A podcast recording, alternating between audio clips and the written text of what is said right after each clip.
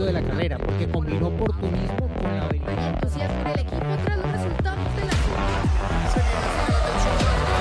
Fórmula Latina.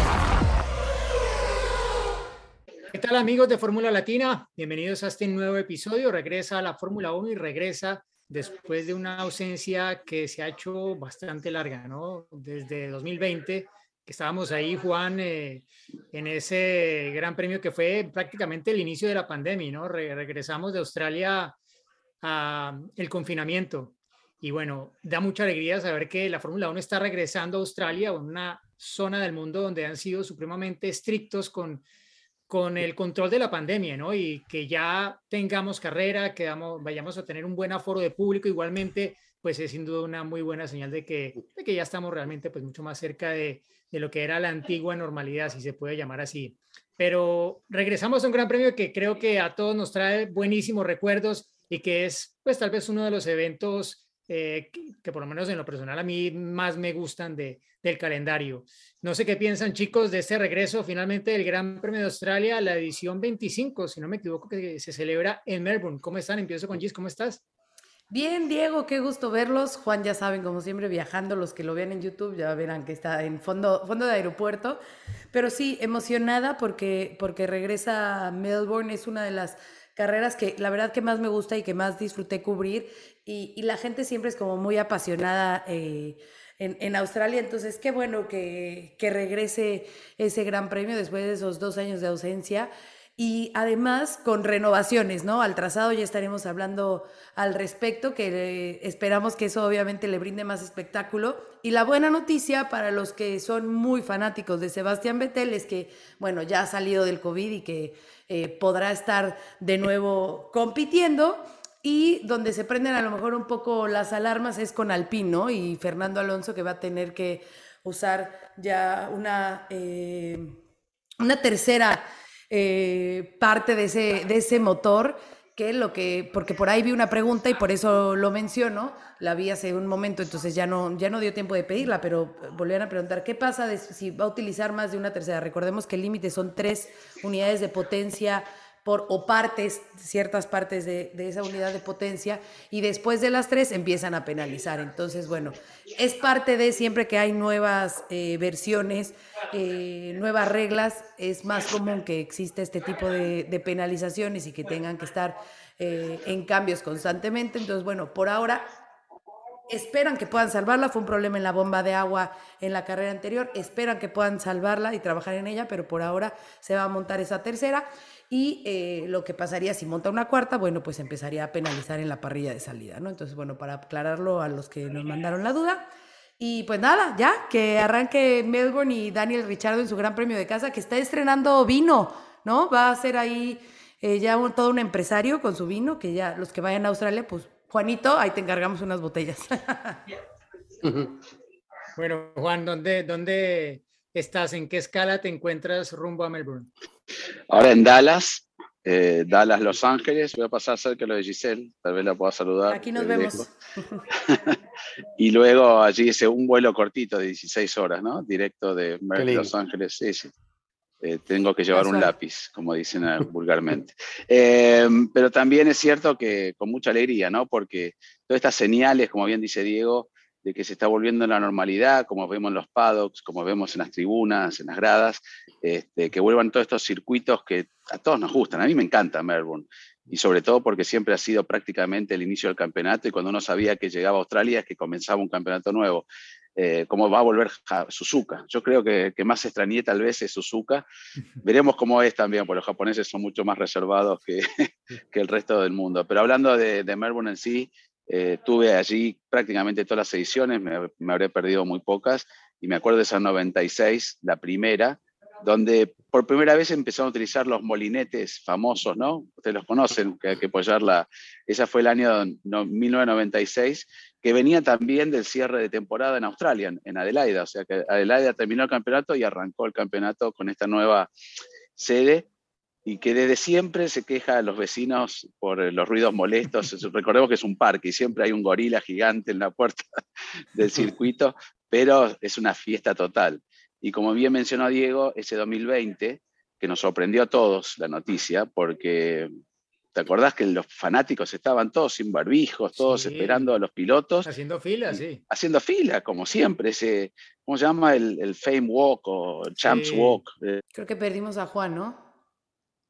Sí. Se quedó ahí. Bueno, se quedó congelado Juan. Gajes del oficio, gajes está en el aeropuerto. Esperemos que, que regrese. Pero sí, se llama Wall of Fame o algo así, ¿no? Se ah, llama. Ahí, está, Juan. Ahí está Juan. Regresó, regresó. Walk, of Fame. Ah, walk of Walk Of Fame.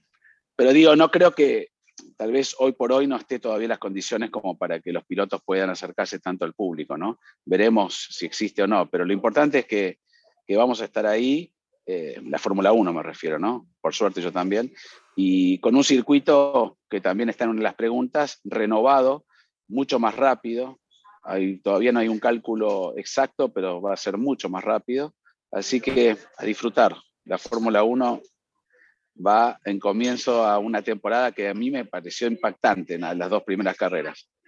Así que bueno, pobre Alonso, ¿no? Porque si son 23 y en la tercera ya tuvo que cambiar tres veces. La tercera unidad, imagínate nada más. Cuando llegue la fin de año tendrán la, 10 mínimo, 10, 12. Está claro que, que no era parte del plan. No. Eh, claro, claro, pero, claro. Pero bueno, eh, Cris, ¿cómo estamos? Bueno, llegamos a una carrera que aparte miramos las estadísticas y Hamilton ha estado en la pole en todas las carreras de, de la era turbo híbrida allí, pero creo que, creo que va a estar difícil esta vez, al menos por lo que hemos visto hasta ahora. ¿Cómo estás? ¿Cómo le va, chicos? Un gusto a todos los que nos están acompañando en este nuevo episodio de Fórmula Latina. La realidad parece ser diferente para Hamilton esta temporada, ¿no? Y, bueno, imaginamos que iba a haber un avance de Mercedes a lo largo del año, no sé cuándo llegará ah, y si en algún momento va a lograr a lo largo de 2022 un nivel similar al que mostraron Ferrari y Red Bull. Tal vez sí, ¿no? Habrá que esperar a ver si esto se produce o no. Lo que sí está claro es que comienzan el año con bastantes complicaciones a la hora de lograr eh, esa, digamos, ese rendimiento que ellos pretendían. Pero eh, volviendo al tema del Gran Premio, desde ya un Gran Premio todos coincidimos que nos gusta muchísimo, una ciudad muy linda, de las más lindas que hemos recorrido a lo largo del mundo, la ciudad de Melbourne, un circuito que queda muy cómodo para ir, eh, donde, bueno, hemos disfrutado de no solo el Gran Premio, sino todo lo que lo rodea. Así que creo que esta no va a ser la excepción y, la vamos a pasar muy bien. Además de que la carrera por lo general ofrece, no sé si decir alternativas diferentes, pero viste que en más de una ocasión eh, han arrimado a las posiciones de privilegio pilotos que tal vez durante el año no, lo pueden hacer, ¿no? Tal vez por las características de este circuito, hay que ver cómo cae este reglamento 2022 para todos, si esto puede llegar a darse o no, más allá de que también tenemos un año en el que también han cambiado las cosas, ¿no? Con los Haas más adelante y con, con rendimientos que son distintos a los que veníamos observando en las últimas temporadas. Así que bueno, todo muy lindo de Australia, tengo el mejor de los recuerdos, salvo por dos cositas que después se las cuento. Anécdota. Sí, bueno, es que llegar hasta, hasta el otro lado del mundo a veces puede traer ciertos problemas. Eh, seguramente Chris nos va a aclarar un poco más de esto más adelante, pero sí, bueno, mencionábamos lo de Hamilton y Mercedes en este circuito, pero también es que él no gana allí mm, desde 2015, 2015 y en 2000 16 eh, ganó también Nico Rosberg, luego fueron dos victorias consecutivas de Ferrari con Sebastian Vettel y la última vez que se corrió allí hace tres años ganó Valtteri Bottas, que fue Bottas arranca la temporada con victoria liderando el mundial y era como, bueno, ¿será que este va a ser el nuevo Rosberg? Y bueno, el con el paso de las carreras muy pronto sí supimos que el Porridge tampoco daba como para que fuera a arribar por el título de, de Lewis Hamilton, pero llegamos con con dos pilotos que básicamente están, bueno, muy igualados, dos equipos que están muy igualados. Habrá que ver cómo se favorece uno u otro dependiendo de esta nueva configuración, cómo la descifran, porque va a ser un viernes de entrenamiento libre es muy importante, ¿no? Para determinar realmente qué tanto ha cambiado el carácter del circuito en términos de los datos y las configuraciones que ellos conocían eran las más efectivas allí, ¿no? Ya hablaremos un poco más en detalle de, qué cambia, porque hay una pregunta al respecto y nos adentraremos en ese aspecto, pero no sé, chicos, si, o sea, después de dos carreras y después de haber visto dos duelos, Verstappen, Leclerc, ¿da para pensar que tendremos más rivales al título? Sí. Yo creo que sí, ¿no? Sí. Sí. Sí, porque creo que es parte de esta adaptación que están teniendo todos los equipos con sus nuevos autos y de ir conociendo cómo se comportan estas máquinas. Me parece que, que tanto Carlos como Checo deberían de estar eh, ahí peleando cada fin de semana por las victorias por lo menos y darnos más ese espectáculo, ¿no? A la espera de que obviamente algún otro equipo pueda llegar a todavía ese nivel, a dar ese pasito, a dar ese salto, a descubrir ese, ese pequeño ajuste en el auto que, que lo permita saltar, pero me parece que sí vamos a ver eh, más competencia, o por lo menos tengo la esperanza de que, de que así sea, ¿no? Yo tengo la sensación de que la cosa va a ser Perdón, Juan, me metí. No, no, no. Eh, me parece muy bien. Hay que acelerar acá. Por la tendencia. te claro, te quedaste duermen, ¿eh? Fórmula Latina es. Sí, sí. bueno, eh, levantás un poquito y ya tenés uno que se te manda.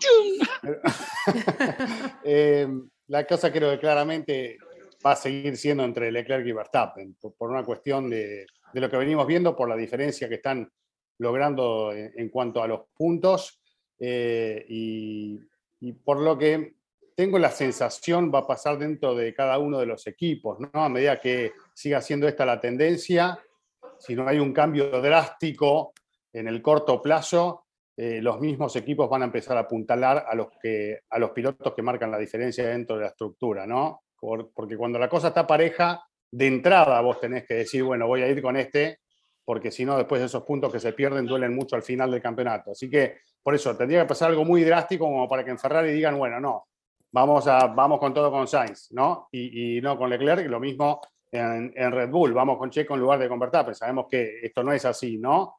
Pero sí, dentro de todo lo que va a pasar, van a abrir eh, o van a existir posibilidades tanto para Sainz como para Checo de incluso ganar carreras este año, ¿no? Sobre todo si la rivalidad entre Verstappen y Leclerc llega en algún momento, no sé qué piensan ustedes, a lo que fue, eh, por ejemplo, el año pasado con Hamilton, ¿no? Sí, yo, considero que, como bien decía Giselle, con este reglamento nuevo, con problemas de confiabilidad, eh, por más que solucionó Red Bull ese problema, son los autos gordos, ¿no? Que hablábamos otro día con Diego en la transmisión, que tienen que adelgazar, algunos más pesados que otros. Y pasó el año pasado, ¿no? Salvo que Hamilton peleó en Bahrein, pero siempre vino de atrás Mercedes se va a recuperar. Es un campeonato muy largo, yo creo que se va a sumar. Y un abandono como el le pasó a Verstappen, pensemos que Mercedes está en, el campeonato delante de Red Bull, por más que haya tenido una victoria de, de Verstappen por un punto. Entonces, yo creo que va a entrar en juego Mercedes. No es porque lo quiero, sino porque me gustaría que haya más equipos. Y en Mercedes no, sabemos que no va a haber una orden. Juan, ya dijiste que sí, le vas a Mercedes. No va a haber una orden, sí, no va a haber una orden porque Hamilton y, Russell tienen seis puntos de diferencia, no hay nada. Este, pero yo creo que sí, en algún momento van a tener que apuntar a un piloto, pero lo hablábamos la vez pasada, si hay más pilotos con posibilidades de victorias, este, va a ser más difícil también, ¿no? Porque te abandona uno, Checo gana la carrera, te abandona Max y ya está delante de Max en el campeonato. Eh, por eso digo, me gustaría que estén mucho más mezclados. Pero bueno, la lógica es que por ahora los claros favoritos y las guerras o las batallas que vamos a ver es entre Max y Leclerc. Y yo lo veo muy, pero muy más maduro, más tranquilo a Leclerc en esta situación que no está acostumbrado que a Max, ¿no? Se lo veía muy nervioso el otro día con los mensajes de radio, con los problemas en la primera carrera en Bahrein, pero es extraordinario. ¿Quién va a negar la calidad que tiene Max Verstappen? Y para mí siempre lo dijimos con varios, con más con Diego, Leclerc para mí es una de las, de las joyitas también que tiene la Fórmula 1, así que ojalá, ojalá que se den, que se metan muchos más, que, que pelee el campeonato Magnussen. ojo, ojo, Oye, ojo, eh. el historial de Haas en Australia es. Sí, el debut, tiene debut quinto puesto. Quinto y sexto, ¿no? y, y, está el doble retiro por los pit stops también. Uy, y con el mismo problema. ¿no? Parece un chiste. sí, pero, pero es una pista que no se le da nada mal. Y bueno, Magnussen debutó en la Fórmula 1 ahí en el podio.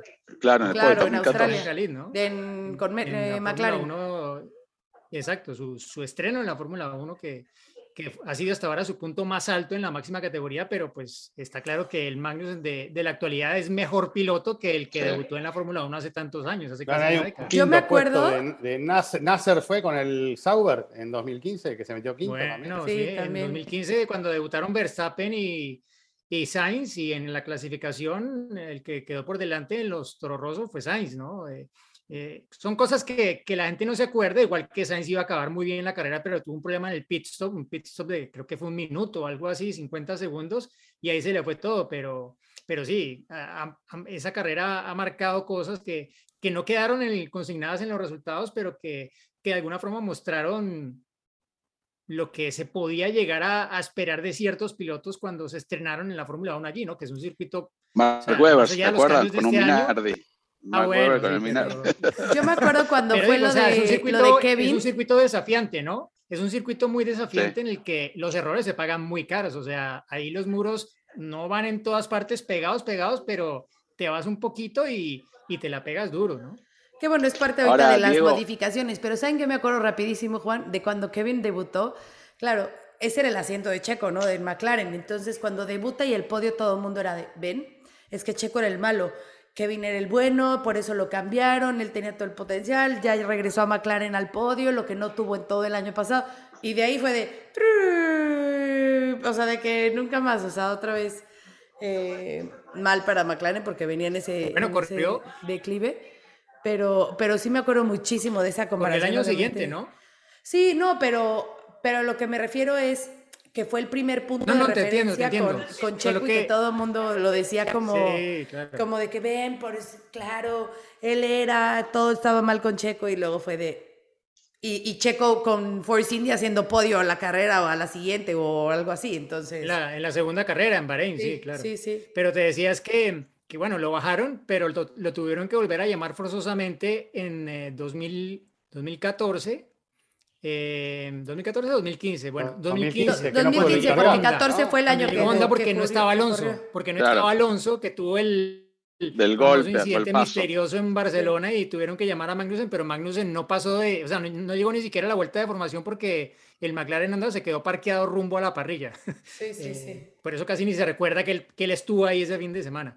Pero mm, bueno, no sé, es que ya estamos tocando muchos temas que creo que están haciendo parte de las preguntas que nos han enviado ustedes. Entonces, ¿qué les parece si vamos con la primera y vamos sacando temas así que, que son preguntas que nos han hecho muchos de ustedes? Vamos con la primera. Hola, soy Javier, soy de México y mi pregunta es la siguiente. Las modificaciones hechas al circuito de Melbourne para esta temporada fueron hechas por motivo de seguridad o para mejorar el espectáculo en pista. Saludos. Hola Javier, ¿cómo estás? Muchas gracias por tu pregunta. Pues mira, muchos pilotos llevaban ya años quejándose del trazado de Melbourne eh, porque no les permitían hacer muchos rebases, porque sentían que no daba el espectáculo suficiente. Entonces, bueno, aprovecharon este tiempo justo para ampliar algunas zonas, sobre todo, por ejemplo, el primer sector va a ser súper rápido. eh, la recta trasera para llegar a la curva 9 también va a habilitar el DRS y va a ser una frenada súper exigente para llegar a esa curva, pero va a ser una muy buena zona de, eh, de rebases también para llegar a la curva 3. Han ampliado el pit lane unos 2 metros, lo cual eh, Melbourne era uno de los pits chiquitos en los cuales se tenía que recorrer a 60 kilómetros por hora y ahora después de esto se va a poder recorrer a 80 kilómetros por hora. Entonces, todos estos cambios han sido sobre todo para eh, mejorar el espectáculo, ¿no? Se espera que con, con estas modificaciones haya más rebases, eh, pueda haber mucho más intercambio de posiciones, sea mucho más rápido, entonces que eso obviamente siempre genera eh, un mayor eh, movimiento. También hay que recordar que es un circuito prácticamente callejero o semicallejero, entonces bueno, por ahí circulan autos diarios y también hicieron un reasfaltado. Entonces, eh, pues sí, son esos cambios que tenían desde el, es que desde el 96 que empezó Melbourne no habían hecho ninguna modificación. Entonces ya se estaba quedando atrás, ¿no? O sea, como que los autos evolucionaban, pero el circuito se, quería, se, se estaba quedando de la misma forma. Entonces, bueno, eh, se espera así, que sea un circuito de velocidad media rápida y que pues justamente le entregue eso a los pilotos que tanto, que tanto han pedido y que tanto se han quejado, que sea eh, más divertido, vamos a decirlo así. Eh, estuve revisando un poco la información que comparte la gente de Pirelli, ¿no? el proveedor de neumáticos, haciendo referencia que esperaban un circuito bastante resbaladizo de entrada, ¿no? con, algunas complicaciones para lograr buena adherencia. Por el Sobre todo el primer día exacto de, trabajos, por las características que tiene ahora este circuito. Y por otro lado, eh, porque vamos a tener la posibilidad de ver el compuesto C2, C3 y el C5, o sea, se pasan por alto el C4 en esta oportunidad. Van con dos neumáticos más conservadores y van con el más blando de todos también, como para que los equipos puedan jugar con esta alternativa. Así que es otro condimento más que habrá que ver cómo trabajan los equipos para sacarle buen provecho, porque este, también han dicho que eh, hasta que se logre un, un engomado, digamos, sobre la línea de marcha ideal o, más accesible, bueno, va a haber degradación también en los neumáticos. Así que es interesante ver cómo van trabajando con este elemento, ¿no? Sí, yo pues resaltaría que el circuito realmente, o sea, va a cambiar muchísimo, sobre todo en el sector 2, que es donde eliminaron, bueno, básicamente una chicane, ¿no? Que era una curva de media baja velocidad y ahora pues básicamente desde lo que es la curva 6 hasta la curva 9 van a ir a fondo, o sea, lo que 330 kilómetros se espera, Diego, ahí.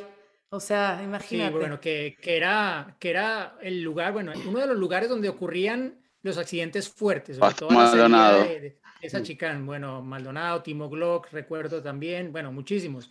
Eh, y ahora van a llegar mucho más rápido ahí y va a ser igualmente una chicana bastante rápida que a ver cómo la toman estos, estos coches con, con efecto suelo, a ver si han modificado también un poco los bordillos allí, teniendo un poco la experiencia de lo que pasó en Arabia Saudí. Em, pero no sé, esa parte del circuito me parece súper, súper inquietante porque es mi parte favorita de la pista, esa chicana rapidísima, izquierda, luego derecha, y ahora pues lo va a hacer incluso más porque van a llegar bastante más rápido. El tema es que no sé si realmente va a ser o no un lugar de adelantamiento, porque hablamos de que la pista tiene eh, más zonas de activación de RS, ¿no? La primera, bueno, mirando el mapa, está justamente en la aproximación a esa chicane rápida, luego saliendo de allí hay otra, luego en la recta hay otra, y luego saliendo de la curva 2 hay otra. O sea, realmente es que es una locura lo que han hecho para fomentar los adelantamientos, porque bien decía Giselle, en las últimas ediciones, 3, 4, no había más de 10 adelantamientos en un Gran Premio de Australia y justamente lo que querían evitar, ¿no? Que se cayera nuevamente en eso y pues ir un poco en la línea de lo que busca esta nueva reglamentación después de haber visto un gran premio como el de Arabia Saudí en el que el DRS fue fundamental en haber visto tantos adelantamientos. Lo único, bueno, que la línea de meta sigue siendo bastante más cerca de lo que puedes utilizar el DRS, que eso tal vez también no se vería el adelantamiento de Arabia Saudita, ¿no? Que, que sí te comprometía si entrabas en la última curva adelante y el otro venía muy pegado, en el caso de las banderas amarillas con Leclerc que no tuvo la oportunidad. Eh, inclusive Horner, ¿no? Y varios opinaron que tal vez tendrían que cambiar un poco el tema de la detección del DRS y de cuándo se habilita para evitar todas estas frenadas, que son medidas peligrosas en sí. Eh, la levantada, si había más autos, puede generar un, inconveniente. Acá frenó Max, bloqueó Max en Arabia Saudita, digo, pero si venía otro auto con la posibilidad, recordamos lo que pasó mismo en Arabia Saudita con Hamilton y, Verstappen. No sé, habría que ver ahora que los autos pueden eh, utilizar mucho mejor el DRS y pueden este, sacar esa ventaja de ir más pegados, de tratar de ver alguna otra opción de cómo detectar y activar el DRS. Creo yo, es un tema para hablar, pero ya lo han tocado varios jefes de equipo. Sí, no, siempre cuando eh, los, los equipos o las situaciones de carrera empiezan a mostrar situaciones que son anti-automovilísticas, porque cuando uno tiene la posibilidad de pasar, la lógica es que intente pasar y avance, ¿no? Es, que así es el automovilismo. Ahora, evitar pasarlo al rival para después, bueno, ya empezamos a jugar con una, una situación que si se da muy seguido, algo hay que cambiar, claramente. Si es una cosa aislada, bueno, está bien, pero si esto empieza a darse más seguido, que es lo que puede llegar a suceder, hay que replanteárselo, ¿no? Sí, sí, aunque yo creo que depende más un poco de, o sea, es más como en circuitos donde realmente... Claro, circuitos. Eh, o sea, eh, creo que Arabia Saudí se prestaba para eso y ya se había visto el año pasado en el duelo que tuvieron Hamilton y, y y Verstappen y el otro circuito que recuerdo donde también se vio un poco eso fue en Abu Dhabi, en ese segundo sector en el que están esas dos rectas. Em, pero pues sí, yo creo que de pronto en este no, no lo veo tan claro que, que vaya a ser así. O sea, de pronto sí para la zona de más, eh, esa aproximación a esa chicane es de pronto la única que tiene la, la zona de detección. Eh, bueno, no, mentiras porque la zona de detección está a la salida de la curva 6. O sea, ahí ya se pasó la, el punto de frenada, entonces está evitando justamente que, que pase eso y un poco más adelante está la zona de, de activación y es un poco lo que podrían hacer eh, en Arabia Saudí, ¿no? Correr ese punto de detección más adelante, o sea, justo a la salida de, de, esa última curva para impedir que, o sea, para que tengan que pasar por ahí acelerando y no viendo a ver quién pasa por delante y quién pasa por detrás. Ya, si lo mueven más adelante de, del vértice de la curva, ya quien pasó adelante, pues eh, va adelante y va acelerando. No es una situación de gato y ratón como lo vimos en esa carrera anterior. No sé si quieren, chicos, que pasemos ya a la siguiente pregunta. Sí, sí. ¿Esta era, la respuesta de la primera? si seguimos contestando así, la cuarta y la quinta. Se le va el avión a Juan si seguimos así. ¿eh? Claro. Se va empieza la carrera austral. Hola, ¿qué tal amigos de Fórmula Latina? Mi nombre es Jania Shanik, soy del Estado de México y mi pregunta es, ¿qué piensan acerca del Gran Premio que se llevará a cabo en Las Vegas en 2023? Un abrazo a todos y felicitaciones Giselle por tu bebé en camino. Mi opinión personal, y bueno, esperemos que alguno coincida, pero nosotros hemos dicho que cuando coincide uno, que alguno lo pelee para que no sea todo tan, estemos todos de acuerdo.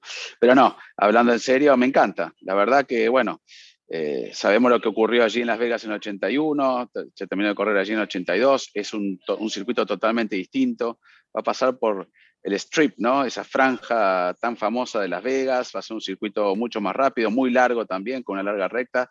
A mí me parece bien que corran en las ciudades en las que se puede, ¿no? hemos visto que cuando se corren en circuitos urbanos y en ciudades grandes, hay una gran afición del público, se corre de noche. Esos atractivos a mí me parece que son positivos y este, le da un poco, mezclar un poco con lo clásico, con lo que no nos gusta tanto y hay que probar. A mí me gusta mucho la idea de Las Vegas no me molesta tres grandes premios en los Estados Unidos, me parece que se lo merecen también porque es un campeonato muy largo y hemos visto cinco grandes premios en Medio Oriente consecutivos, ¿por qué no pueden tener tres grandes premios en Estados Unidos? Podrían tener, en Brasil tuvieron en su momento también, o sea, podemos este, tener eh, grandes premios en todos lados, así que los que no les gusta que hayan tres grandes premios en Estados Unidos, que no los vean, que no vayan.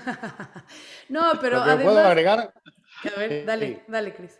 No, lo que puedo agregar, eh, antes que nada, que lo que pasa en Las Vegas se queda en Las Vegas. Se queda en Las Vegas. Sí, aparte, claro, va a pasar eso. ¿eh? Muchos se van a casar el día de la carrera, toda la noche y después decir, ¿qué hicimos? Sí, episodios de, partes de, Hangover eh, mostrando lo que puede ser el día después de la carrera. Claro, todos tatuados en la cara. No, a mí sí me gusta la idea, me, me, me a mí me, pone a pensar mucho la parte de cómo va a ser la logística para el strip, o sea, sabiendo que es, o sea, siempre que son carreras callejeras, es súper complicada esa logística por detener el flujo de gente, de autos y demás, ¿no? Entonces, pensando en Las Vegas, ¿no? O sea, una de las ciudades que más movimiento global tiene eh, cada fin de semana. Esto se está planeando para noviembre, incluso se había hablado de que sería el fin de semana de Día de Acción de Gracias, ¿no? De Thanksgiving. ¿Cómo va a ser toda esa logística de literal bloquear esa calle para que esté la Fórmula 1? Eso me parece espectacular y me parece que, puede ser un gran acierto para demostrar lo que la Fórmula 1 puede hacer, ¿no? Además de que, de que sí, a lo mejor, porque muchos se quejaban, ¿no? De que a lo mejor había países como Argentina que tenían una mayor afición para la Fórmula 1 para el automovilismo, a diferencia de Estados Unidos, pero lo que se está buscando es justamente llegar a esos mercados en donde eh, la audiencia puede ser global. Tenemos Austin, que ya se ha vuelto una carrera de esa audiencia, lo vimos el año pasado con 400 mil aficionados en una carrera récord. Vamos a tener Miami en mayo, que seguramente también va a ser ese tipo de público. Y por supuesto Las Vegas, o sea, son ciudades estratégicas en Estados Unidos que le pueden entregar eso no solamente a la, comunidad americana, sino eh, en un ambiente de que todo el mundo eh, lo, lo pueda ver. Eso que mencionabas, Juan, de que sea en una carrera sábado por la noche, que cambie totalmente el plan del fin de semana también saca de esta, como de este cuadrito en el que muchas veces y, y muchos años vivió la Fórmula 1, ¿no? Entonces te demuestra esta evolución que también está teniendo. Ahora van a ser los europeos que se tengan que levantar temprano y no nosotros de que domingo 7 am. Bueno, pues ahora a ellos les va, les va a tener que pasar porque va a ser a las 10 de la noche. eh, si no me equivoco, si es a las 10 de la noche en Las Vegas. Pero bueno, el eh, sábado de la noche. Sábado de la noche. Era a las 10, está propuesto todavía, no está definido. Ajá. Pero es a las eh, 10. Entonces, a mí me, me- me parece eh, una gran idea, una gran propuesta. eh, además de que a los pilotos seguro que a todos les, les emociona. No sé si vieron el videito ahí cuando les enseñaron el- la tarjetita de Las Vegas, que todos se, se emocionaron, porque bueno, es algo distinto, ¿no? Y para mí siempre un circuito callejero le vayan a añadir ese, ese algo y me fascinan. Y eh, creo que ya estoy tirando aquí la mesa, pero eh, creo, que, creo que le viene bien, le viene bien a la Fórmula 1 que haya Eh, eh. otro gran premio en Estados Unidos. ¿Han estado todos en, en Las Vegas? Sí, Sí. Sí. No, yo no. Bueno, ah, bueno. Yo estuve un Pues par ya, de veces tu y- oportunidad. y, y salía del, del ascensor y no te de día y no te enteraste Claro. de día porque ahí están todas las mesas, están jugando. Hay gente que no sale nunca del hotel. No, no, no. Entonces, que tal vez allá a las, a las 10 de la noche ya van a estar durmiendo. Entonces, este, la afición no es que le quitas un poco el, el- el- el sentido en la- a Las Vegas, ¿no? Porque los hoteles se entreconectan entre sí, hay puentes, o sea, yo creo que, que- que la idea está buena. Perdón que me metí en eso, pero me acuerdo perfecto que me levantaba a las 10 de la mañana y había gente tomando champán jugando la- en el casino. y entras a las no, 3 de la mañana y, y- y no, o sea, no te das cuenta en cuando ya es de día y ya es de noche Sí, por no el sabes el horario, que claro. se vive. ¿No? Sí, sí, sí. Pero yo, yo diría que, o sea, esta, esta carrera es, es justamente lo que ha intentado hacer la Fórmula E durante todos estos años de Claro. existencia, ¿no? Es Sí, sí. llevarle al público la carrera, porque es que, o sea, ahí ya hay gente de por sí, no Claro. necesitas hacer, hacer ninguna carrera para, para que haya público en esos sitios, en esa área donde se va a disputar el Gran Premio. Luego le sumas que vas a tener una carrera de Fórmula 1 que nunca se ha visto eso ahí y es como que lo elevas a la no sé qué potencia, eh, el interés que se va a generar en ese fin de semana por Las Vegas, ¿no? Entonces, súmale a eso que la audiencia de televisión de Fórmula 1 en este momento está batiendo récords carrera tras carrera. O sea, la carrera de Bahrein había batido el récord que estaba desde 1995 para una carrera por cable de Fórmula 1.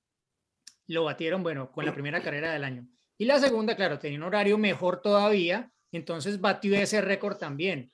Y hay una anécdota de, de- un piloto de NASCAR que pues Giselle seguramente lo conoce, que se llama Kevin Harvick. Él tiene un hijito que se llama Closer. que está corriendo en karts, está corriendo en, en- exacto, The Closer, le dicen porque es que es el que siempre es, en el cierre gana las carreras, ¿no? Eh, y el hijo que corre karts tiene nueve años. Y claro, el papá se la pasa con él en la pista de karting, como todos los papás que tienen hijos pilotos. Y, y contaba Kevin Harvick que los niños que están corriendo con, bueno, y- incluso su hijo, ellos ya no quieren ser pilotos de NASCAR. Ellos quieren ser pilotos de Fórmula 1. Ellos sueñan Claro. con ser pilotos de Fórmula 1. No, no sueñan con la IndyCar tampoco. Es como, no. Y ellos sueñan con ser piloto de Ferrari o ser piloto de Red Bull. Claro. Y eso yo creo que habla mucho de cómo la Fórmula 1 se está metiendo en los Estados Unidos de una forma que no solamente está ganando cada vez más público, sino que está ganando cada vez público más joven. De, de esas au- audiencias de las últimas carreras, en el segmento de 18 a 49 años, que es donde está concentrada la mayor cantidad de consumidores, ahí la Fórmula 1 tiene tantos televidentes como NASCAR, que es el líder de audiencia en los Estados Unidos en televisión. Entonces, eso ya muestra cómo realmente está despuntando. Obviamente ha tenido que ver mucho Drive to Survive, pero quien tenga Y las dudas de redes que- sociales, de Diego. de que no hay sí, no, pero quien tenga dudas de que es que tres carreras en Estados Unidos es demasiado, es que a ver, ¿cuál es el mercado más grande para cualquier empresa que esté metida en la Fórmula 1? Claro. Potencialmente los Estados Unidos. Para cualquier Y empresa. si tienes allí la posibilidad de llegarle a más gente, pues hombre, yo creo que la Fórmula 1 no está en el negocio de, de la caridad ni de, ni de correr en los mejores circuitos No. necesariamente. E- Es un negocio y, y si puede entrar mucho más duro en los Estados Unidos, pues hombre, bien, bienvenido. sea. Pero Es que a yo creo que está bien repartido esa el palabra de- campeonato. del ¿o no? negocio, ¿eh? Que al final del día es un deporte, pero es un negocio. O sea, Y claramente. entretenimiento ahora, o sea, está en la capital mundial del entretenimiento el próximo año, Las pues Vegas. imagínate. ¿no? Pero yo creo que está bien está bien repartido, porque vos tenés spa para los fanáticos, que es para los fanáticos. Claro. Porque si yo tengo que Sí, llevar a mi hija, eh, yo le, tengo, le debo un viaje a mi hija de- por el cumpleaños de 15, y me dijo, me gustaría spa, porque ella ve todos los Drive to Survive 25 veces, que Greg Maffei, el responsable justamente de, de Liberty Media, dijo que lo que ha generado y, y este último eh, episodio, esta última, eh, ¿cómo se llama? Season, le generó aún más repercusión a la Fórmula 1. Pero al, mar, al margen de eso, yo le dije, bueno, Spa te vas a aburrir un poco, ustedes la conocen a Sol, Ujú. y, y no da para llevar una chiquita de 15 años a Spa, por más que le encante, porque sabemos que está en el medio de la montaña, no hay No hay hoteles, pasa lo mismo con. Austria. Si vos, cuando se enteró de Las Vegas, me dijo, ay, papá, quiero Las Vegas, lo primero que dijo. O sea, Claro. o Miami, quieren ir todos a Miami. Entonces, está bien, están para los puristas unos circuitos, para los otros no hay que ser tampoco todos spa. No, tiene ¿sabes que tener de todo. una- Tiene que tener de todo. por eso. Y Las Así Vegas, que, que nosotros tenemos este, una sensación media una- perdóname. encontrada, ¿no? Sí. No, lo que digo, Diego, vas a ir- si vas a Las Vegas, eh, solo no te va a dejar ir, Paula. a ninguna. No llevo el anillo. y ya no me sale. Terminás con un bebito acá adelante, Yo, Carlos. yo ya iré con a- criatura incluida, así que yo ya no tengo. Ya no Vos ya tengo vas a excusa. tener, claro. Ya. Le van a instalar un GPS por la duda. Para, Le van a arrancar un diente. Eh, eh, no, digo, la sensación encontrada que tenemos los argentinos con Las Vegas, ¿no? De, esas dos ay, ay, ay. ediciones, una no, no Mm. fue muy mal en esa definición, que le dieron una, mm, una torta a Carlos Reutemann para manejar Oh, el día sí. domingo, ¿no? Pero bueno, Quedó- perdió, perdió el campeonato. ¿Viste la comparación entre el circuito de Las Vegas del 81-82 Es que con no, el no nuevo? tiene nada que ver. Sí, o sea, viste. Era un el cartón. otro ¿No era Caesar's Palace? karting, O sea, sí, Caesar's Palace Claro. y. ¿No? Bueno, es que ojo, la, la recta esta que usa el strip, esto va a ser más largo que la recta de Azerbaiyán. Sí, Si lo hacen como está planeado, o sea, esto va a ser una locura de, Sí, sí. de las velocidades a las que van a llegar allí, ¿no? No sé cómo, como aparte que la curva que tienen planeada allí no parece, en principio, bueno, habrá que ver qué tanto la cierran, pero no parecería una curva tan lenta, o sea, va a ser, va a ser muy interesante y claro, es un circuito adaptado a lo que es la Fórmula 1 actual, pero con ese marco de Las Vegas que es impresionante. Viva Sí, Las Vegas. 6.12 kilómetros. Ay, a mí me pone muy feliz. 14 curvas. Esa fue la segunda respuesta. ¿Qué, hay más? Además, No, las demás las vamos a responder en el, en el, anec- en el anecdotario. Mírala. Es- bueno, es que ya quiero llegar al anecdotario, que es diferente.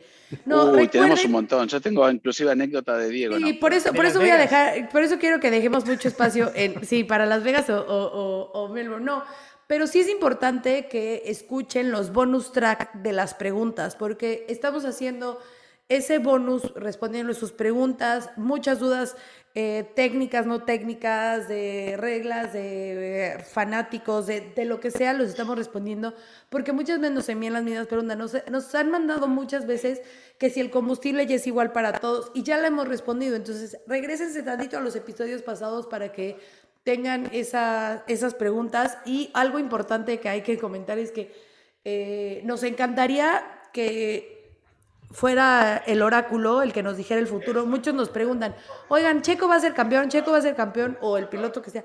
No podemos predecir eso, no sabemos, digo. Pregúntale al oráculo. ¿no? Pero, Pregúntale.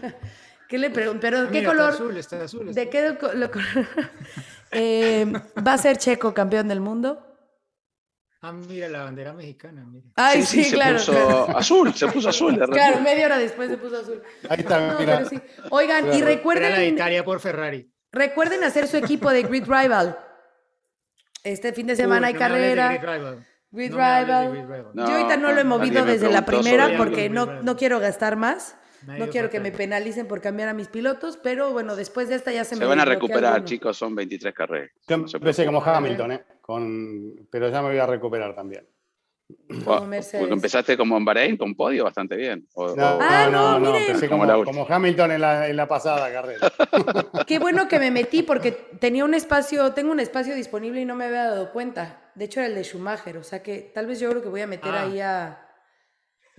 Bueno, yo tenía mi A Schumacher la Haas. carrera pasada, muy bien. Sí, yo creo que voy a meter a, a Magnussen. Un cero garantizado. Sí. A ver, ¿qué Vamos, me comentará más? Plum. Eh, sí, no.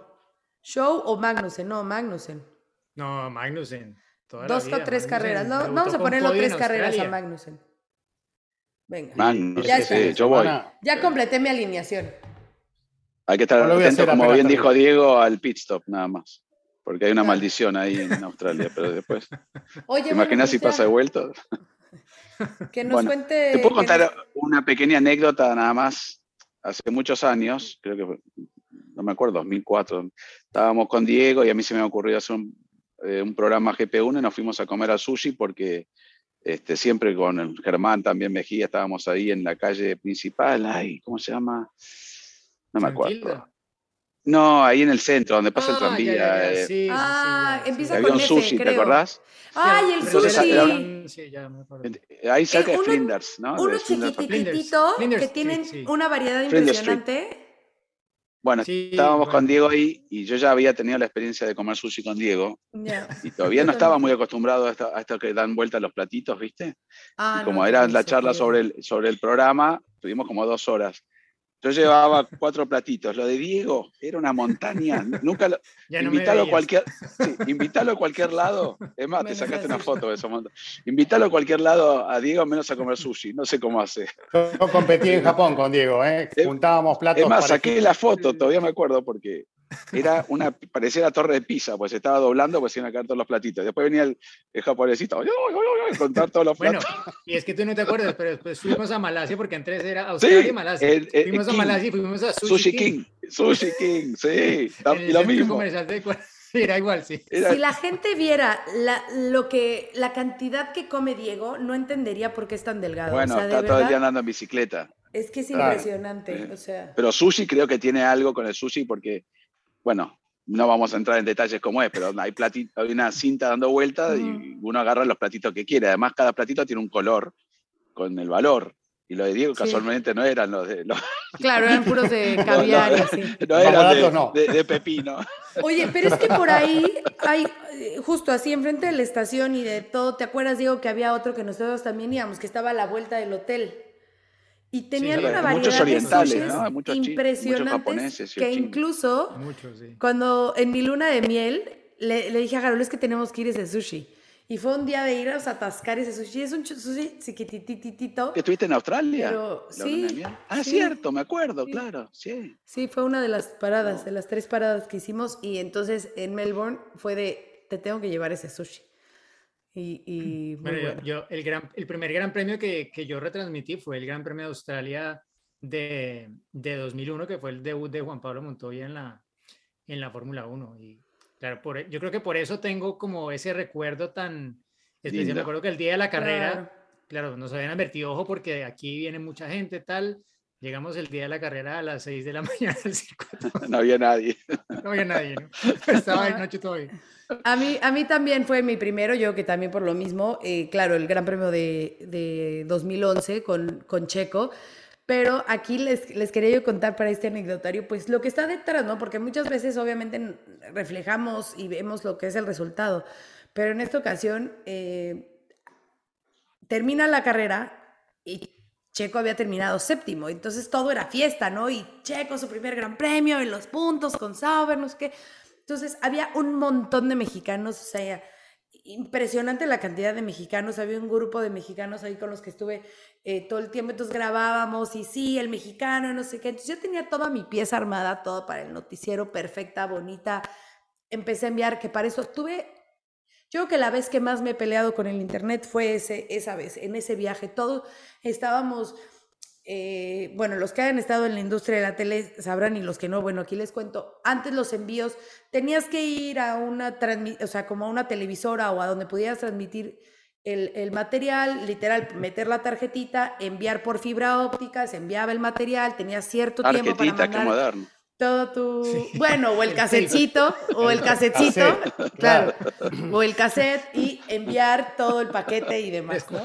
Después empezó con todo esto de internet, entonces hacías tus paquetitos, los bajabas a la compu y enviabas, ¿no? Pero bueno, esa vez yo con el internet era ¿Con una Pedro pesadilla. estabas? No, en esa ocasión eh, estaba con Oscar Ramírez, era mi camarógrafo. Oscarito, Ah. que fue mi, mi camarógrafo el primer año. Entonces, eh, terrible, tenía que grabar, o sea, mandar clips casi de 30 segundos así chiquititos. Entonces, para mandar mi nota fue una eternidad. eh, me la pasaba en un tipo Office Max, ahí en, en ese internet conectado, porque lo de los hoteles no estaba, o sea, no, bueno. Para enviar mi material era, de verdad, 10 horas de envío para una nota de un minuto, ¿no? Total, voy terminando de enviar y en ese sí el comunicado. Descalificado este, el equipo Sauber por... Uy, no, decía yo, esto no puede ser. Entonces, rehacer todo, volver a cambiar la historia, eh, el volver a enviar. Entonces yo decía, ¿qué hago? O sea, entonces tuve que hacer una modificación en la nota como de, sí, estaba la fiesta, pero de repente todos, o sea, tal cual como lo habíamos vivido, ¿no? Como aficionados de la emoción de que sí había quedado séptimo y de repente y todo se derrumbó, ¿no? Así. Eh, pero fueron, esa noche creo que no dormí, de tratar de estar enviando el material porque ya no había forma de enviarlo de la otra manera de la fibra óptica, sino era rifarte y buscarla por internet. Pero así, al igual que para todos fue decepcionante ese séptimo, pues imagínense, para los que nos tocaba enviar así y con poco internet fue, fue terrible. Pero eh, aún así ¿puedo, fue un, ¿puedo, puedo contar, ¿Puedo contar una anécdota tuya de, de Australia? Ay, ¿cuál de todas, Diego? Híjole. No, si pedí permiso, ya estamos. De 2015. ¿Ya sabes cuál o no? No, a ver. Bueno, Checo acabó décimo de esa carrera. Primera pregunta de Giselle. Bueno, fue un poco chiripa, ¿no, Checo? Ah, claro, claro. ah, bueno, ahí te va. Uy, y el chiripa salió por todos lados. Por todos lados, pero es que, a Imagínate ahora. Todo el fin de semana, todo el fin de semana eh, había sido que, que Checo decía, es que, o sea, va a ser muy difícil que entremos en los puntos. No estábamos para los puntos, no estamos para los puntos, no estamos para los puntos. y toda la carrera nunca estuvo en los puntos, pero de repente, o sea, al final creo que clasificaron 11 o 12 autos, pues era obvio que, pues, o sea, entró en los puntos de chiripa, o sea, de pura suerte. Y se lo pregunté y él me contestó perfecto y así lo tomó, o sea, sí, sí, claro, no sé qué. Pero la gente se ofendió muchísimo que cómo era posible que yo le hubiera dicho eso cuando era su trabajo y que había estado ahí. Entonces yo leía a la gente y yo decía, a lo mejor me equivoqué. Y si me equivoqué, pues, o sea, y me acuerdo que le conté a mi hermano y mi hermano fue el que me dijo, oye, pero has hablado con Checo, o sea, ¿por qué no le preguntas más a Checo si él sintió, se sintió ofendido con tu pregunta o si solo es la gente? Entonces dije, claro, entonces le escribí a Checo y yo, oye, Checo, ¿te molestó que te lo haya preguntado así? Me dijo, no, no, no, para nada, pues es que sí fue así, o sea, no estaba planeado que estuviéramos en los puntos, o sea, realmente fue eso. Me dijo, ¿por qué? Le dije, no, pues porque o sea, me han ofendido, porque realmente fueron ofensas súper fuertes, porque te dije que de chiripa. Y me dijo, no, me dijo, para mí está bien, yo sé por qué lo dijiste, dijiste y lo entiendo, pero ahora que estás en un medio más grande, porque era para ya toda Latinoamérica, no solo para, para Televisa, me dijo, a lo mejor, pues evita esas palabras para que la gente no se lo tome así, ¿no? Y yo, claro, tienes razón. Pero al final esa era la parte que me importaba, ¿no? Que Checo estuviera tranquilo y que no, no, no haya tomado como una ofensa que yo se lo haya dicho y él no lo tomó así, pero sí fue, eh, fue triste ver la reacción de la gente, la verdad, y, muy, ofensas muy feas, pero bueno, todo pasa en un, en un chiripazo. Todo pasa en un chiripazo. Me tengo, que quejar que en un año, ¿no fue? ¿Cuál fue? 2016, creo. Se cortó otra vez. Se cortó otra vez, Juan. bueno, venos contando tú, Cris, lo de tu maleta. Bueno, es una, eh, una, experiencia personal. No sé si le, espero que, no sé si les va a interesar mucho, pero por lo menos yo la pasé muy mal. Fue primera transmisión de Canal Fórmula 1. Ahora ya me metí porque levantaste otra vez y ya me metí otra vez, me tiré en la frenada. No, te iba, pero ¿escuchaste lo que dije? ¿Escuchaste lo que dije? No. ¿Qué dijiste? Quería decir que me estaba por quejar de alguien que no se podía estar al lado del olor que tenía porque no tenía valijas, este, lo disimulaba con el desodorante a los francés, pero no, no alcanzaba. Y él pensaba que estaba bien, pero bueno, era el pie, justo me quedé congelado cuando dije eso. Está bien, pero no, no, era mi caso, no te referías a mí, me imagino, ¿no? No sabes, no sabes. No, no, esas cosas no faltaron nunca. ¿eh?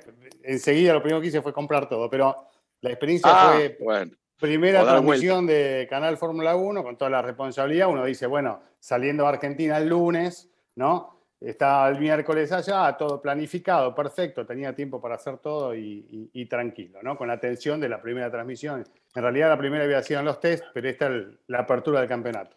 Y bueno, llego a Ezeiza, cosa que te habrá pasado Juan mil veces. Tenía conexión en Doha, ¿no? En Qatar. Y mm, cuando voy al mostrador, no, está demorado tres horas el vuelo, cuatro horas.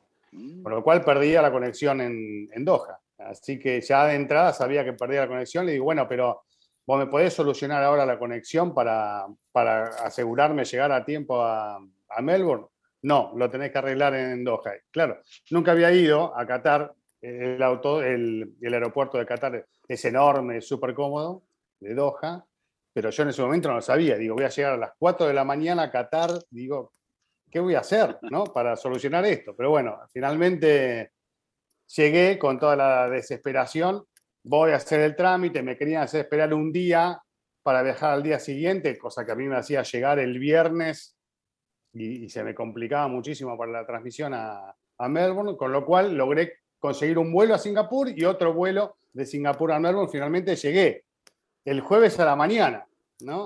Y bueno, llego, todo bárbaro, ya está, ya estoy listo, me tranquilizo, ya estoy acá, a buscar la valija. No Claro. venía, no venía, se fue todo el mundo, no llegó, no llegó la valija.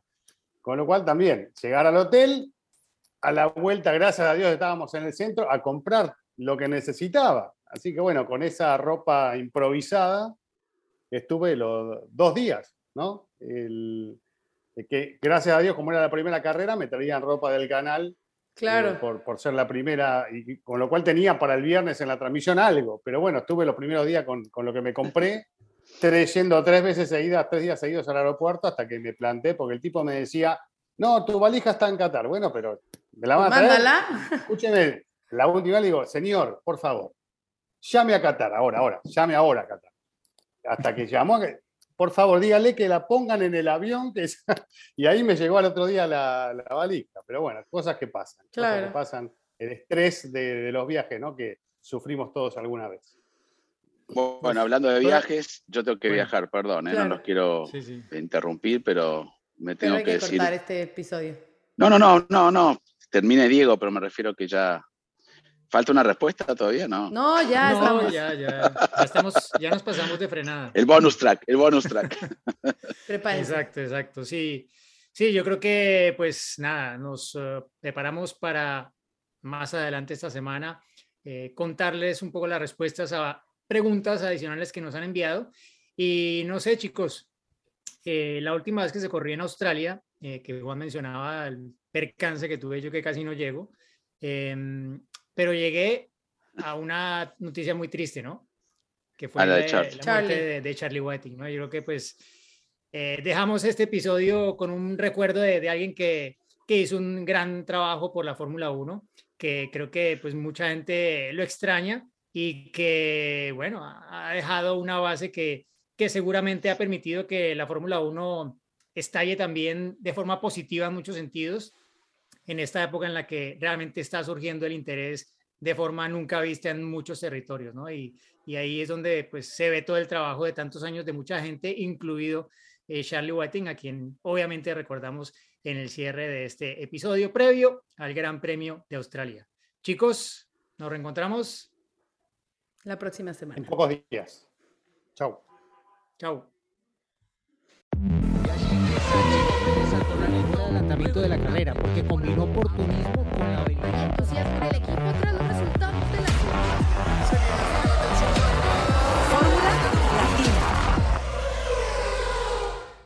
Política y otros datos. Segunda temporada. Desaceleración del crecimiento. Tripular la nave del INE. Proceso electoral 2024. Política y otros datos. Escucha un episodio nuevo cada jueves en tu plataforma de podcast preferida. Un podcast de expansión.